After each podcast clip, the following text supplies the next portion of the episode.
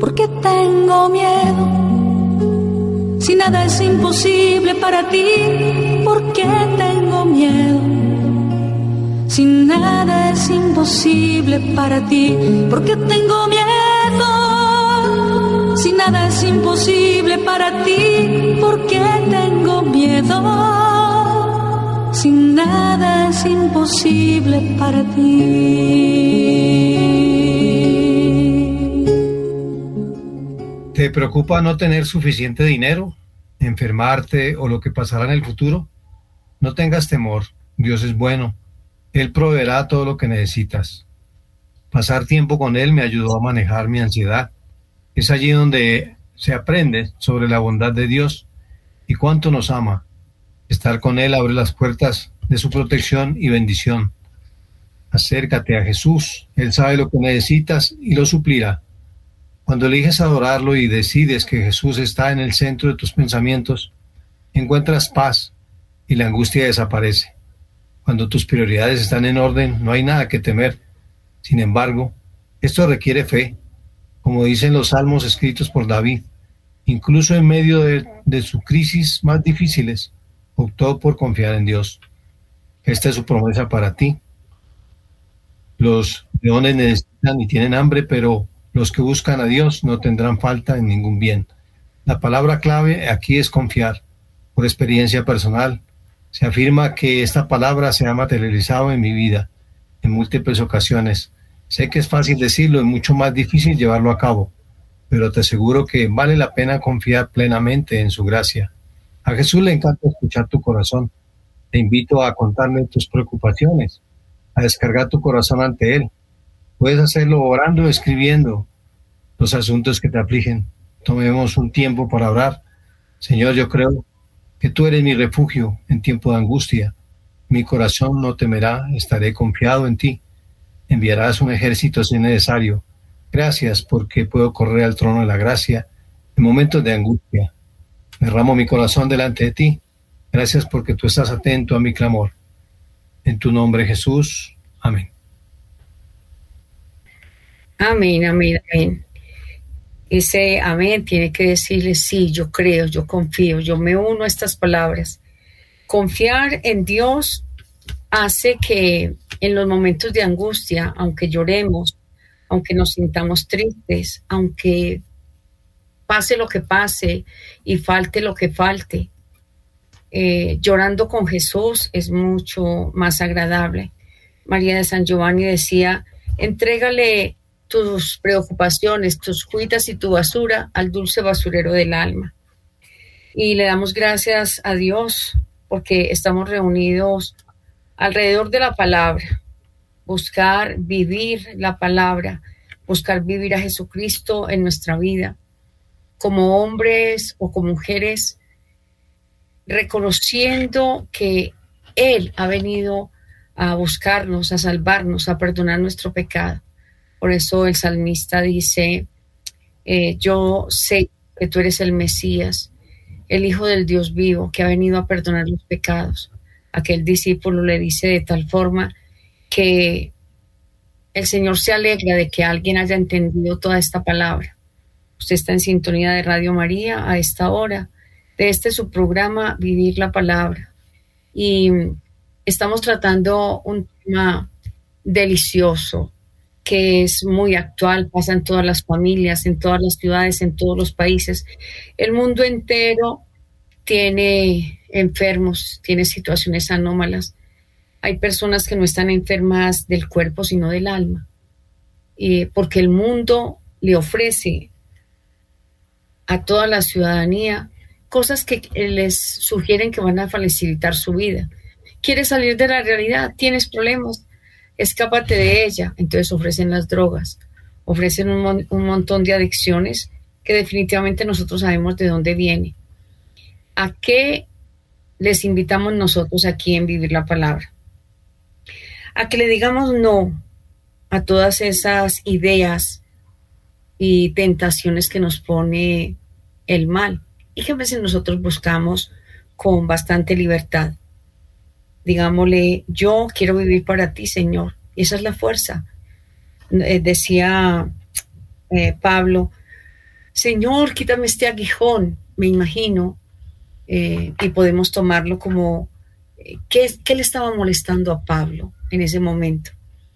¿Qué tenía? Tal vez una tentación, tal vez un dolor, una debilidad. Y sin embargo, cuando él hace su súplica, el Señor le dice, te basta mi gracia. Tal vez hoy tú y yo podamos decirle al Señor, en lo que estoy viviendo me sobrepasa. Mira, mi madre, mi hijo, mi esposo, mi esposa. Pero hacerlo, ¿qué nos dice Jesús? Háganlo con amor. Amor a Dios sobre todas las cosas y al prójimo como a ti mismo. Deseale lo mejor a los demás y y lo demás vendrá para ti, porque eres un Dios de correspondencia. Vivir como buenos samaritanos. Eh, el anterior programa dijimos de cómo cuidar a nuestros enfermos y cómo ser un enfermo o un paciente eh, a la manera de Cristo. Vamos a ver si podemos desarrollar cómo ser un médico, una enfermera, un trabajador del hospital, ya sea de oficinas o de los servicios generales, a la manera de Cristo. ¿Saben por qué me preocupa personalmente este tema? Porque no solo porque soy enfermera, sino porque el Señor nos lleva de un lado para el otro visitando familias y enfermos. Y nos hemos dado cuenta, y eso ustedes lo saben, que no, que fulano de tal, no, pues que se infectó en el hospital con una bacteria, eh, que fulano de tal se murió de una infección que recibió en el hospital. ¿Por qué está pasando esto? Tal vez no estamos haciendo lo que nos corresponde. Tal vez el médico miró con demasiada despreocupación a aquel paciente y le dio una fórmula distinta. Tal vez eh, el que tiene que hacer la asepsia, o sea, la desinfección de los lugares, no lo está haciendo por cansancio, por pereza, por negligencia, por tal vez eh, no estamos dejando entrar un paciente.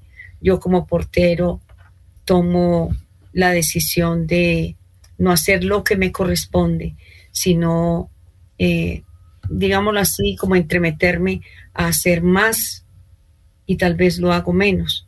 ¿Cómo debo hacerlo? Pues a la manera de Cristo, mirando en cada uno de mis hermanos a Cristo. Y ese es una condición que Jesús le dice a aquel hombre, ya sabes la ley y los profetas, perfecto, ahora ve y reparte todo lo que tienes y dáselo a los pobres. Y dice la escritura que aquel hombre se fue con profunda tristeza y solamente pensó que se iba a quedar sin dinero, pero no pensó que tenía todos sus valores para darle a los demás. El Señor no le estaba diciendo que se quedara con hambre, solamente dijo, ve y dale a otros. ¿Dale de qué? Pues de lo que tienes, de lo que Dios te dio, de lo que Dios te proveyó. Entonces, siendo consecuentes con la palabra de Dios, pues tenemos que mirar cómo ser ese buen samaritano, ese hombre que se aleja de su propio deseo, de su propia necesidad, para acercarse a aquel que lo necesita. Bueno, hablando del buen samaritano, pues no debemos pasar por alto la historia de San Camilo de Lelis. Este era un joven soldado, más como mercenario, amante del juego y el azar. Se puso a trabajar poniéndose al servicio de los capuchinos. Cuando fueron atacados en el barco en el que iba, le prometió a Dios que si lo sacaba de aquel percance, se convertiría en fraile. Pero él no cumplía sus promesas, esclavizado por el juego y por su terquedad. El premio no es para quien ve el camino, sino para el que lo recorre, y el que se emplea a fondo será premiado. Palabras del padre Angelo, con quien tuvo una conversación Camilo antes de salir para Mafredonia, con una mula cargada de provisiones, pensando en las palabras de aliento que había recibido del padre el que lo dirigía. Él se fue para Roma para curarse las heridas de una llaga en el pie que lo atormentó a lo largo de su vida, en un hospital de Santiago, Hospital de los Incurables. Ahí sintió horror y lástima. Se dio cuenta de la cruel forma como trataban a los enfermos y comprendió que ese era el escenario en el que Dios lo llamaba y decidió dedicar su vida a los enfermos más pobres, que eran los que llegaban a los hospitales. Los demás eran atendidos en sus casas según su situación económica. Las atenciones del hospital se pagaban con quehaceres del hospital, como sirvientes o enfermeros, y Camilo se quedó ahí a trabajar como sirviente. Llamó la atención de cómo ejercía su servicio. Fue promovido a ser responsable del personal del hospital. Él, él inventa los protocolos para manejo de los enfermos. Camilo siempre empezaba su trabajo con una oración y un día Camilo se encontraba con la moral por el suelo. Estaba llorando frente al crucifijo y en un momento de experiencia mística, la figura de Jesús extendió sus brazos y le dijo, Ánimo, pusilánime, continúa el trabajo que has comenzado, pues esta obra es mía y no tuya. Y Camilo interpretó así, y él solo no lo lograría, tenía que conseguir personas como él, hombres piadosos y buenos, que no estuvieran motivados por la paga, sino por el deseo de socorrer al ser humano. Fue en ese momento que fundó la orden carismática de los caminos. Fíjense, tenemos el ejemplo vivo de un ser humano que estaba en todos sus quehaceres y a pesar de que se encuentra con, Dios en el percance, en el terror de, de aquello que estaba viviendo y hace una promesa. ¿A quién se parecerá? Se parecerá a muchos de nosotros que hemos hecho promesas, promesas buenas o promesas falsas. Vamos pensando en cómo he sido yo como paciente, cómo he sido al servicio de los demás, estoy eh, acariciando mis, mis cuitas y mis cosas o pienso en, los otros. Tengo guardados todos los talentos y estoy sirviéndome de ellos, pero no les sirvo a nadie. Tal vez este sea el pensamiento que nos ocupa mientras eh, hacemos una pausa. Ya volvemos. En la ciudad de Medellín viviremos un gran acontecimiento, la Cena Mariana de Radio María. Compartimos la fe unidos de la mano de la Virgen María. Nos encontraremos de manera fraterna el 18 de abril a las 6 de la tarde en el restaurante El Rancherito en la calle 18, número 3550 Avenida Las Palmas, muy cerca de la ciudad de Medellín. La donación para colaborar con la obra de Radio María en Medellín de 150 mil pesos. Nuestros teléfonos 604 557 9589 313 591 3497 Noche de Fraternidad. Radio María invita desde ahora a los oyentes de Medellín a unirse a la cena mariana el próximo 18 de abril, allá en la Avenida Las Palmas de la Tacita de Plata.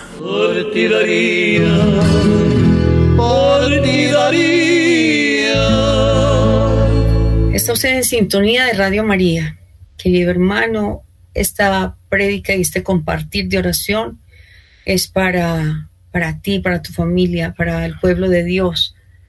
Eh, está usted en sintonía de viviendo la palabra eh, con Efraín Gallego y Doris Rojo y estamos tratando el tema de cómo ser un buen paciente, cómo cuidar, cómo servir, cómo vivir a la manera de Cristo, cómo ser ese buen samaritano que el Señor nos llama a ser a todos.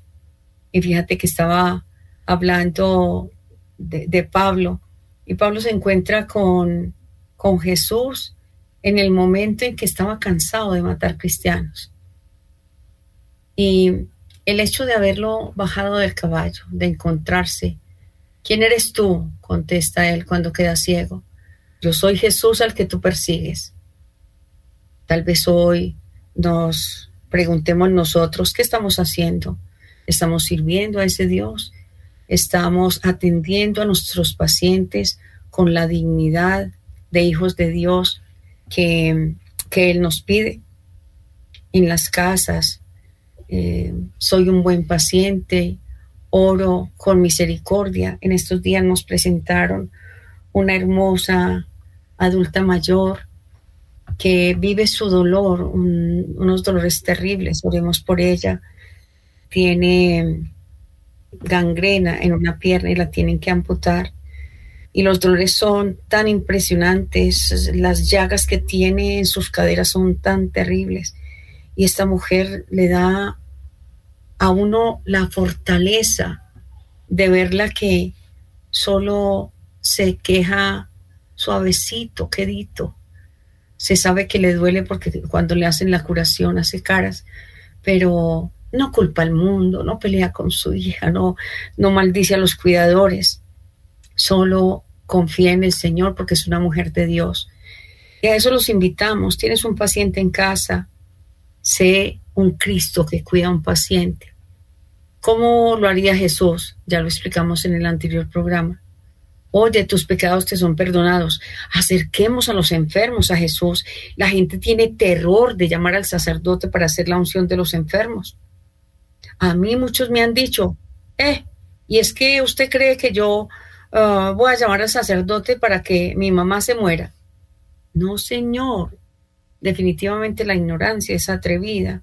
Y nosotros no conocemos que en la unción de los enfermos estamos pidiéndole al Señor que siendo Él nuestra fortaleza, nuestro hacedor y creador, nuestro auxilio, lo invitamos a que ese momento que está viviendo nuestro familiar o nosotros mismos simplemente sea de acuerdo a la voluntad de Dios. Cuando hacemos, el sacerdote hace la unción de los enfermos, le estamos pidiendo a Cristo que le dé la fortaleza para vivir, pero también la fortaleza para poder morir. Mira que Jesús le dice a aquel paralítico, tus pecados te son perdonados y no falta el metido que digan, ve, ¿este quién es para perdonar pecados? Y Jesús con profunda sabiduría y divina ternura les dice, ¿qué es más, mm, más fácil? Decirle a este hombre, tus pecados te son perdonados o levántate, toma tu camilla y vete a casa. Pues yo te digo, y eso le decimos a los enfermos, no tengamos miedo, no, eh, no matemos a nuestros pacientes antes de tiempo. A mí me encanta algunos eh, médicos que nos hemos encontrado que dicen, no, yo les digo, si usted tiene fe, esta es la hora. Si usted lo está pidiendo, perfecto, porque en este momento la ciencia no puede dar más. Y envían a los pacientes a casa, pero resulta que en casa está toda una familia, está todo un ejército de reparadores y de oradores, puede ser de la familia, puede ser los compañeros de las pastorales, de las iglesias, o pueden ser los amigos de casa donde se reúnen y dicen, Señor, ten piedad y misericordia de este paciente. La fundación definitiva de la dignidad humana descansa en la realidad que Dios se hizo hombre para salvarnos y llamarnos a la comunión con Él. El buen samaritano que deja su camino para ayudar a un hombre herido. Simboliza a Jesús, quien sale al encuentro de la humanidad necesitada de salvación y cuida de nuestras heridas y sufrimientos. A veces es difícil reconocer el profundo valor de la vida humana cuando, a pesar de todo esfuerzo asistencial, esta continúa mostrándosenos en su debilidad y fragilidad. Sin embargo, a cada persona se le ha confiado la misión de una fiel custodia de la vida humana hasta su cumplimiento natural? Pues es que eh, nosotros no tenemos ningún control sobre la vida, la tiene Dios. Pero también conocemos entre nuestros familiares, amigos, y por oídas que muchos les han dicho, usted está desahuciado, tiene un mes, dos, tres meses de vida, y se van y viven diez años más. De hecho, el testimonio de nuestra compañera de Radio María, Lucerito, pues ella ha vivido varios cánceres y el Señor la levanta una y otra vez y ella dice, yo confío en el Señor. ¿Qué apareció? Bueno, Señor, yo te amo, aquí estoy para servirte. Y pues nosotros mismos, ahorita mismo que estoy en este, en este proceso, yo le digo, Señor, otra vez cáncer. Ah, bendito seas, te alabo y te bendigo y hago lo que debo hacer. Ojo, hay unos pacienticos que dicen yo no me quiero someter y ¿qué pasa? No hacen de la gestión de ir al médico. Entonces, sí puede suceder que nosotros por rebeldía, por terquedad, no nos acerquemos a ese Dios de la vida a través del el cuerpo médico, ¿sí? Porque em, alguien me decía hoy que la mamá había fallecido porque no quiso hacerse un tratamiento. Y eso pasa todos los días en nuestra familia. Por eso los que estamos alrededor debemos tener una condición distinta de comprensión, de entendimiento, pero también de, vamos, yo te acompaño. Eh, ¿Qué tal los, los amigos de este paralítico de nuestra historia? Dijeran, no, pues este no quiere que lo llevemos, pues dejémoslo morir. No, ellos van y hacen lo que les corresponde. ¿Por qué? Por amor porque piensan que puede estar mejor. Tal vez para dar testimonio de la gloria de Dios en la vida de cada uno. Por eso el llamado de hoy es que seamos esos instrumentos de amor. Jesús dice, voy a orar, ayúdenme, les dice a los, a los discípulos, oren conmigo. Es una condición en este proceso de vida, sea cual sea lo que estés viviendo. El Señor nos invita a que seamos esos apoyos en oración. ¿Eres feliz? Ora. ¿Estás triste? Ora. Y sé fiel en todo momento a lo que el Señor quiere. Sea que vivas, sea que mueras, vivas para Cristo. Por eso les invitamos en este momento, mientras hacemos esta pausa, a que seamos esos discípulos perfectos, que aceptamos la condición de lo que vivimos, pero aceptamos a Cristo y le decimos, voy a hacer vida a tu palabra ¿Y qué es la palabra de Dios no el amor? Amarás a tu prójimo como a ti mismo. Como yo cuide a mi paciente, como cuide a mi mamá, a mi hermano, a mi hijo, a mi esposo, a mi suegro, a mi suegra. Estoy mostrándole al mundo quién es Dios para mí, qué es Dios para mí. Pensemos, reflexionemos. Gira que gira, rueda que rueda, siento tus manos sobre mi greda. Me asombra el pensar que tú le quieras. Tu cacharro acaba de caerse, acaba de quebrarse, acaba de encontrarte, tú mi alfarero, tú mi alfarero. Toma mi barro y vuelve a empezar de nuevo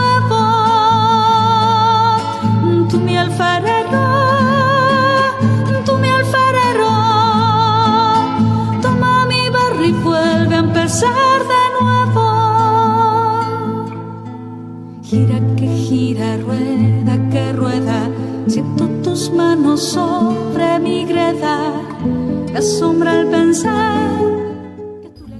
Queridos hermanos, hemos vuelto de esta pausa y vamos a decirle al Señor que estamos en sintonía de Radio María, de este su programa Vivir la Palabra.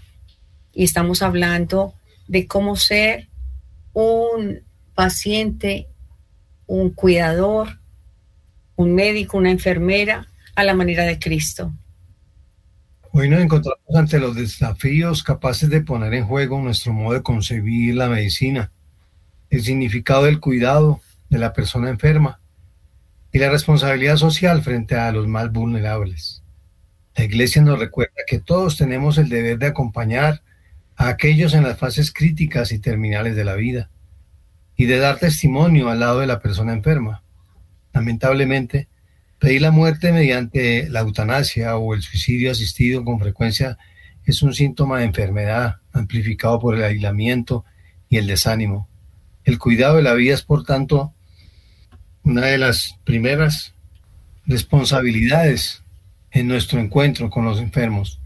Esta responsabilidad existe no solo cuando la salud podría ser restaurada, sino incluso cuando una cura sea imposible.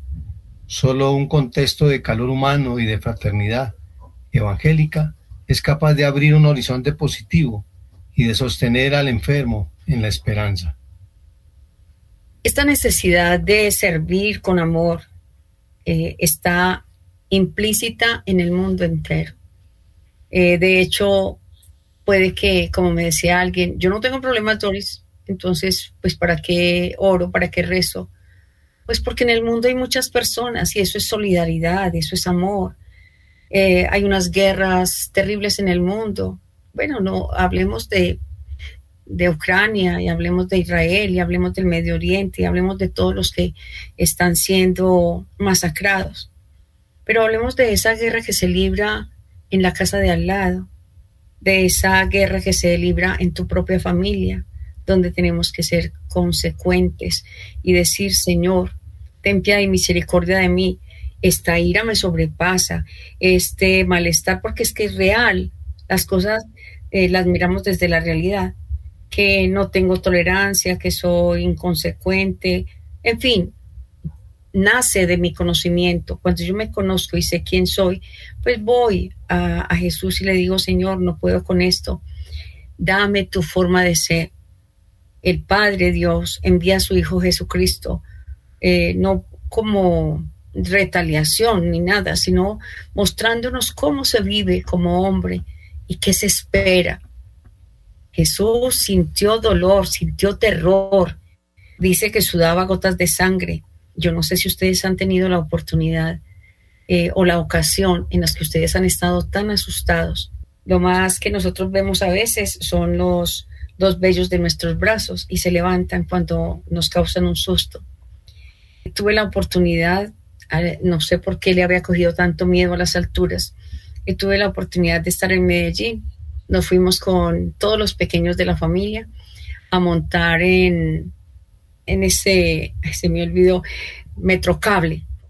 Y resulta que yo sentí tanto terror. Créanme que en menos de un minuto todo mi cuerpo toda mi ropa estaba estilando agua. Eso fue hace unos 15 años.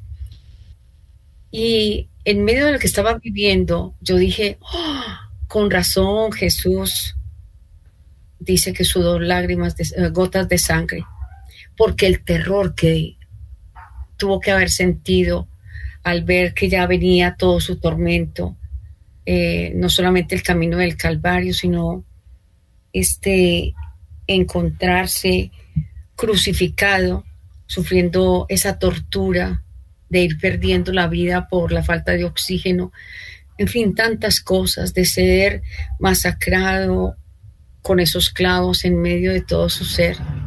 Si ven, si nosotros pensamos en eso y lo asemejamos a lo que estamos viviendo, muchos me han dicho, uy, no, Doris, yo, yo creo que yo no sería capaz de vivir de la forma que Jesús lo vivió, con esa ternura y con ese cumplimiento. Y Jesús dice, no me quitan la vida, yo la doy, porque acepta la voluntad del Padre.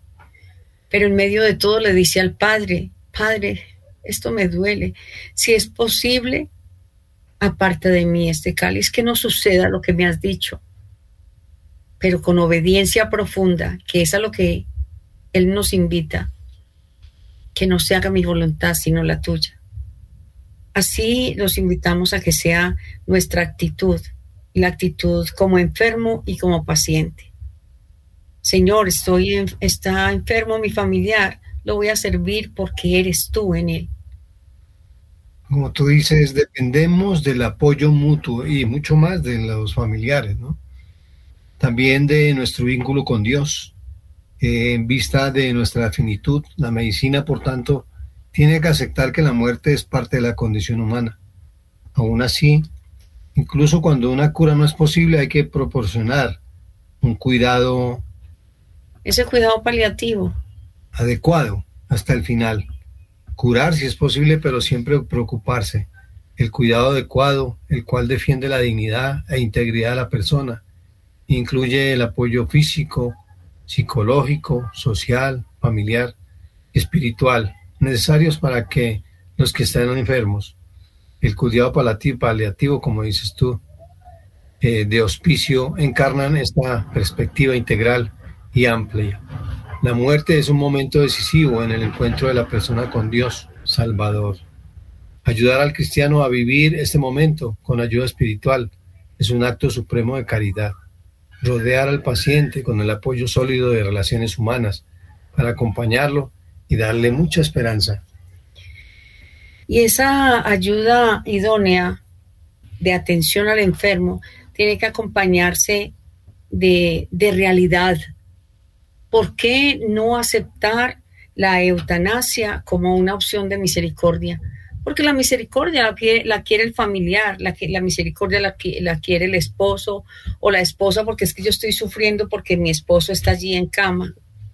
Y entonces, no, es que por misericordia yo quiero que él termine el sufrimiento. El sufrimiento es tuyo, ofrécelo por la salvación de esa persona, por la conversión de los pecadores, por la reparación de todos los males que hemos cometido. ¿Quién no ha cometido pecados? El Señor no nos condena, dice solamente vete y no peques más, es lo que le dice a la mujer samaritana.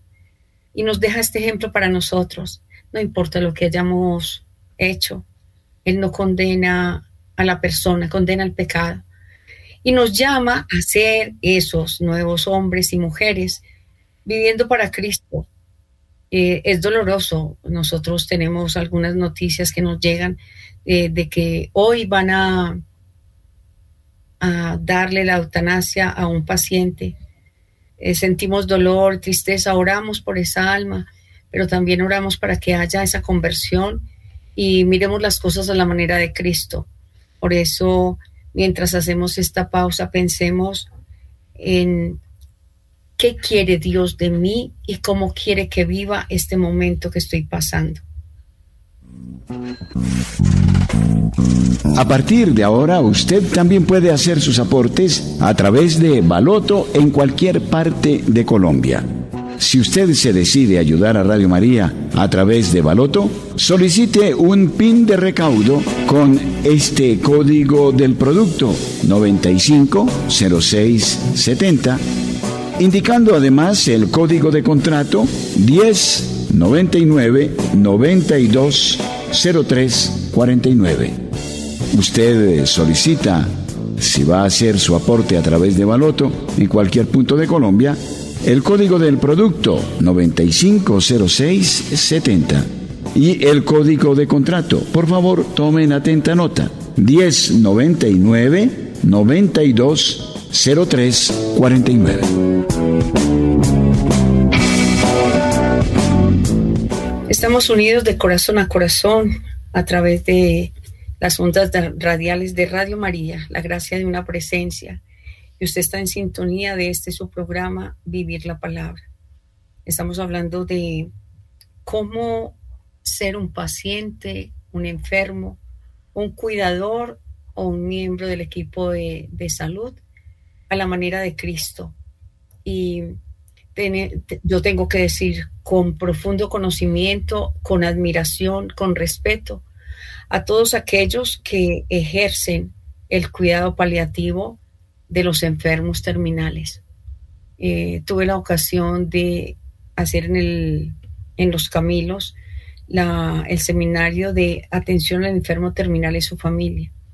Pero todo esto del cuidado lo he aprendido a través de mi historia con cada persona con la que me he encontrado. Me encontré en el Instituto Cancerológico de Bogotá unas personas tan amorosas, maravillosas, que miran cada paciente en forma individual, con el mismo amor, con la misma atención. No se ponen a pensar en el final, que puede ser hoy mismo o mañana, sino que los tratan con ese amor. Y eso es parte del cuidado paliativo, decirle que, que le duele, entender que la persona a veces no esté eh, tan misericordiosa ni tan paciente, sino que también tenga sus momentos de desespero, de dolor, de lucha, y darle ese apoyo emocional y, médico, porque si algo aprendí para este final del 2023 con mi cuñada Janet Patricia Seguro Taborda, es que el, paciente que está viviendo esa situación de dolor, de que su cuerpo se está destrozando, los dolores son terribles. Y el médico decía, no podemos permitir que esos dolores aparte de que ya va caminando hacia la muerte, que vaya a sufrir esos dolores tan fuertes. Por eso decía, a la hora que sea, hay que darle su medicamento. Mm, los cuidados paliativos y de hospicio son instrumentos preciosos y cruciales en el cuidado de pacientes con enfermedades graves y complejas y ayudan a proporcionar consuelo a los pacientes y a sus familiares. Si bien los cuidados paliativos no pueden erradicar por completo el sufrimiento de la vida de las personas, proporcionan una expresión auténtica del cuidado humano y cristiano, permitiéndonos permanecer al lado de una persona que sufre, como la Santísima Madre y el discípulo amado permanecieron al pie de la cruz. Cuando seguimos ejemplo, participamos del misterio de la redención. El camino del acompañamiento hasta el momento de la muerte debe permanecer abierto, con, con los cuidados adecuados en cuerpo y alma personalizados a las necesidades personales del paciente. Fíjate que hasta la misericordia que tuvieron al bajar a cruz después de haber muerto es parte de ese cuidado, ese paliativo ya no para Jesús, como para su madre y sus discípulos, los seguidores que estaban eh, alrededor. Y ser como ellos. Este hombre ofrece su tumba. María lo recibe con profundo dolor. O sea, imaginamos ese dolor que se sufre cuando una madre pierde un hijo, cuando un esposo pierde su esposa o, o viceversa cuando tenemos que entregar un hijo. Duele, por supuesto que duele, el Señor sabe que duele, pero nos enseña. Jesús mismo deja a su madre en manos de un discípulo. ¿Qué nos enseña? Que nosotros podemos ayudar a otros en el momento del buen vivir. Recibe Juan a María y María recibe ese nuevo hijo y en él la humanidad. Mire que ni siquiera a veces acudimos a, María. Ella quiere ser conocida como María, Madre de Gracia, piedad y misericordia, porque no solamente se duele de lo que estamos viviendo, sino que ella nos puede ayudar en todas las eh, vicisitudes. Hay experiencias eh, y manifestaciones que ha hecho a personas, muchos de ellos considerados santos, y donde ella dice que recibe la oración que le dirigimos y nos lleva al cielo, a ese encuentro con Dios. Ella nos da mensajes de aliento y dice, oiga, cambien de vida, eh, abandonen el pecado, sean misericordiosos, oren por los pecadores. A veces no tenemos tantos problemas, pero no oramos por los demás. Hay una cosa que yo aprendí y de verdad hace mucho tiempo y a, veces se me olvida. Entonces empiezo, Señor, es que necesito esto y esto, pero digo, no, Señor, tú encárgate de lo mío y yo me encargo de lo tuyo. Entonces proclamo la palabra, visito, le hablo a otros y el Señor siempre está por dentro de nuestro corazón buscando que seamos esos libros abiertos que vivan a un Cristo vivo, porque es moralmente permisible decidir qué voy a hacer yo con mi paciente, qué puedo hacer en bien. Ojo, hay una cosa que quiero decirles. Eh, muchas veces muchos pacientes están muriendo de hambre porque la gente cree que porque está enfermo, entonces hay que darle son, solamente agüitas. Una sociedad que no logra aceptar a los que sufren y no es capaz de contribuir mediante la compasión a que el sufrimiento sea compartido y sobrellevado también interiormente es una sociedad cruel e inhumana. Los hospicios pueden proporcionar un servicio de gran ayuda cuando acogen a los enfermos terminales para asegurar su cuidado hasta el último momento. Al hacerlo, los hospicios pueden ofrecer un santuario donde el sufrimiento adquiere gran significado. Es moralmente permisible decidir no aceptar tratamientos desproporcionados que solo prorrogan, prorrogan la vida de manera precaria, dolorosa. Rechazar los medios extraordinarios de cuidado expresa la aceptación de la condición humana, pero no busca acelerar la muerte. La suspensión de terapias desproporcionadas no deberá suprimir los cuidados básicos que incluyen el alivio del dolor, la hidratación, la nutrición, la termorregulación y otras. Toda acción médica debe tener siempre como objetivo la promoción de la vida y nunca la búsqueda de la muerte. Por eso se habla de cuidado para, para lo que está viviendo.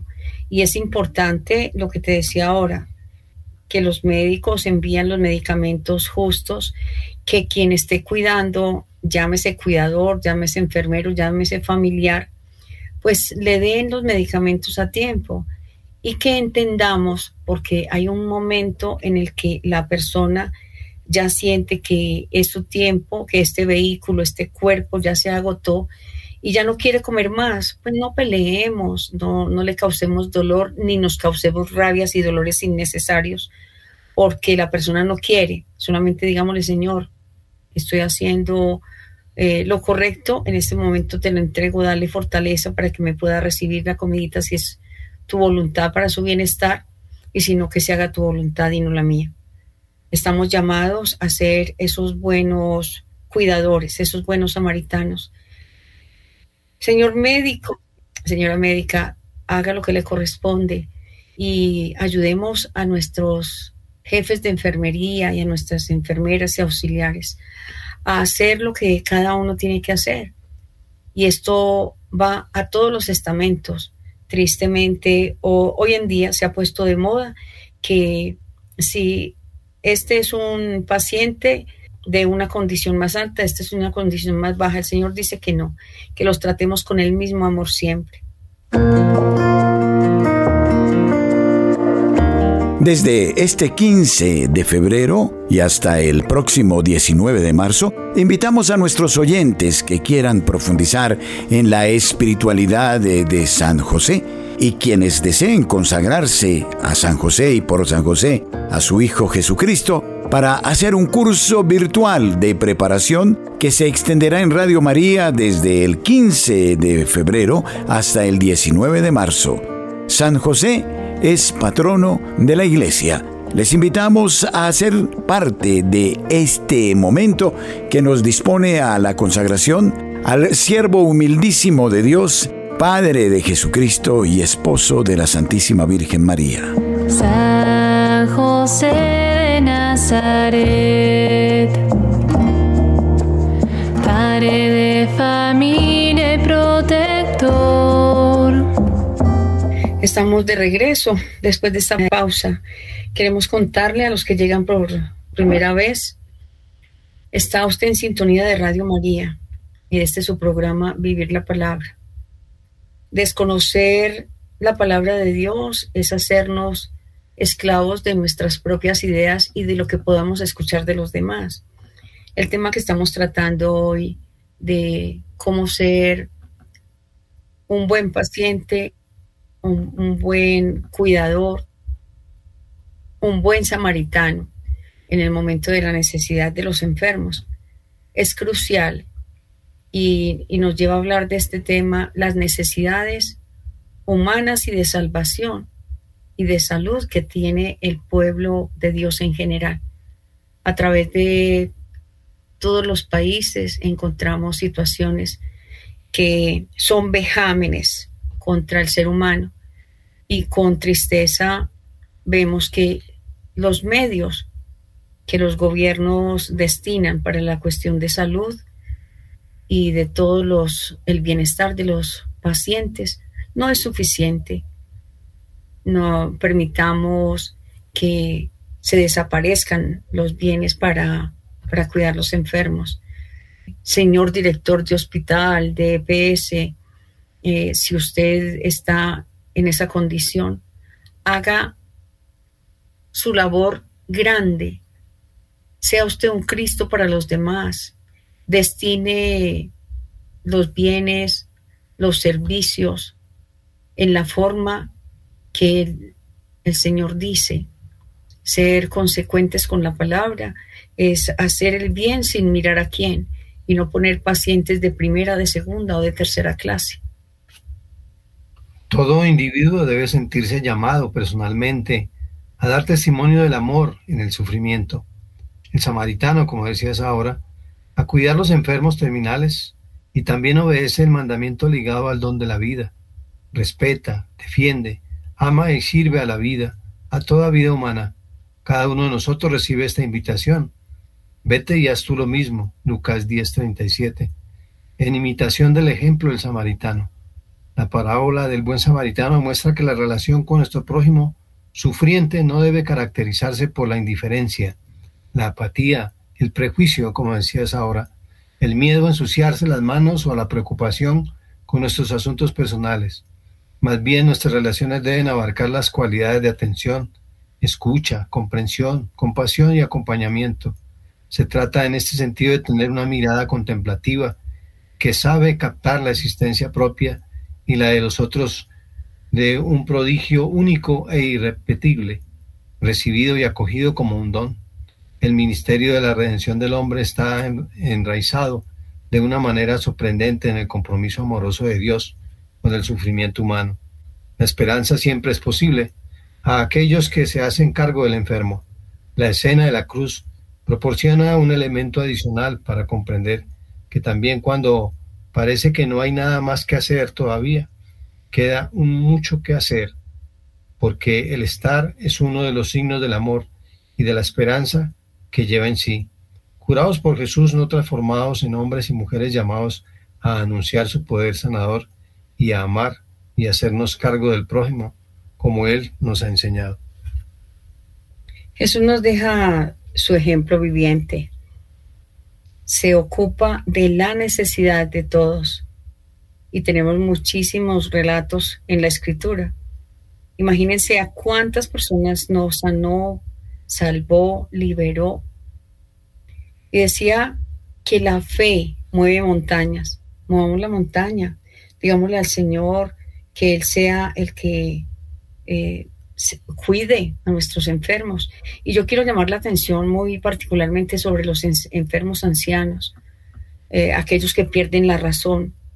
Al principio vamos a visitarlos.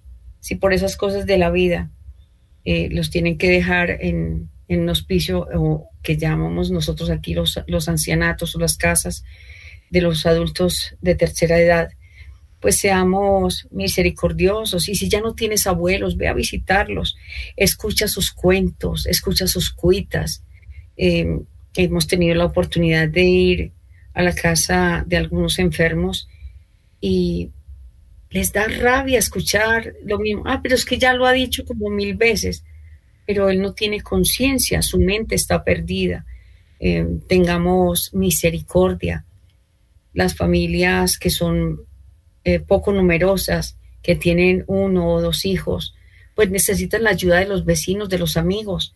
Si saben una cosa, que mi, mi madre me dejó un ejemplo muy hermoso. Ella no iba a ninguna casa, pero cuando tú la veías en una casa era porque allí había una enferma, generalmente eran las madres de familia. Entonces allí estaba ella, ayudándola con los niños, ayudándola en los quehaceres ese para mí fue un gran ejemplo y yo sé que todos están diciendo, ay, sí, mi mamá también, y mi abuelita, y el papá de fulano de tal, cómo cuidó a su esposa, cómo le dio ese amor. Sí, tenemos ejemplos vivientes dentro de nuestras comunidades que nos dicen cómo es Dios y cómo debe ser el cuidado, ese cuidado a los enfermos. Y yo quiero, ya casi llegando al final de nuestro programa, que hagamos eh, una oración por todos los enfermos y que le pidamos a, María que ella que visitó a Isabel, imagínense, Isabel solamente estaba empezando su embarazo y seguramente estaba con todos sus malestares, es un ejemplo viviente de que ella que iba empezando su embarazo porque ya había recibido el anuncio del ángel Gabriel, decide ir a visitar a su prima. ¿Qué hace ese hijo en el vientre de Sara? Dice que saltó de gozo en su vientre Hoy tal vez está sanando, eh, sanando el Señor tu corazón y saltando el corazón en tu pecho diciendo, yo quiero hacer eso. Yo no lo he hecho, Señor, me arrepiento. Voy a la confesión y recibo mi perdón y decido ser ese buen samaritano para mi hijo, para mi mamá, para mi suegro, mi suegra, mi primo, mi hermano, mi cuñado. No sé cuál sea la persona que necesita tu ayuda, tu vecino. Por eso hagamos esta oración por los enfermos. Dios Padre Todopoderoso, en el nombre de tu Hijo Jesús, por su sagrada pasión, por su presencia real y misericordiosa en la Santa Eucaristía, por el corazón doloroso e inmaculado de María, envíanos tu Espíritu Santo para que, por su santa y poderosa unción, nos otorgue la salud del alma y del cuerpo. Protegiéndonos de toda amenaza actual o futura, permítenos caminar bajo el manto de María, nuestra Madre amorosa, tu hija directa, llena de gracia junto a San José y a todos los santos, cuyos méritos has reconocido, protegidos por, por San Miguel Arcángel y sus milicias celestiales. ¿Quién como Dios? Nadie como Dios. ¿Quién como Dios? Nadie como Dios. ¿Quién como Dios? Nadie como Dios. ¿Quién como la Virgen María? Nadie como la Virgen María. Amén. Y reconocernos que somos parte de ese cuerpo místico de Cristo, que podemos ayudar a otros a ser, a ser mejores, que los podemos ayudar al buen morir, eh, que podemos hacer llevadera la pena de una familia que está viviendo uno de estos flagelos. Ser responsables de cuando me hago un cuidador o me hago un enfermero, o me hago un médico, de ser compasivo y misericordioso, lento a la, a la ira y rico en piedad. El mismo Jesús lo hizo y lo dijo. Va hasta el enfermo, se acerca al que lo necesita y le dice, ¿qué quieres que haga por ti? Tal vez esta es la pregunta que hoy el Señor nos hace. ¿Qué puedo hacer yo por el otro? Comunícate con Radio María, sé una, una hormiguita, ayuda en tantas actividades que podemos hacer por los demás. Acércate. Eh, no, no puedes porque estás trabajando. Eh, mira la forma de hacer, de hacer una adoración para que estas mm, líneas de gracia y presencia de Radio María lleguen al mundo entero.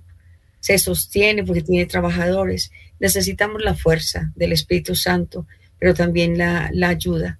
Todos debemos eh, colaborar sin saber qué es lo que necesita Dios de mí. Preguntémosle, Señor, dentro de esta obra que estoy haciendo, de mi familia, soy gerente, soy dueño, soy un trabajador, soy un vigilante, soy el Señor que hace el aseo en un hospital. ¿Qué quieres tú de mí, Señor? Todos podemos dar. Puede que demos, el que tenga mucho, de mucho. El que tenga poco, de de su, de su pobreza pero de. Es la condición. El Señor nos ama, Dios nos bendiga, nos bendiga grandemente y la Virgen nos proteja a todos. Amén.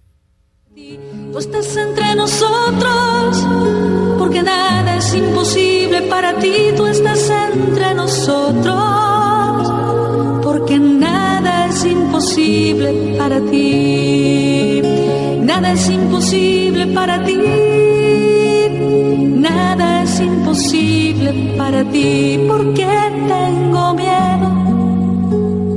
Si nada es imposible para ti, ¿por qué tengo miedo? Si nada es imposible para ti, nada es imposible para ti,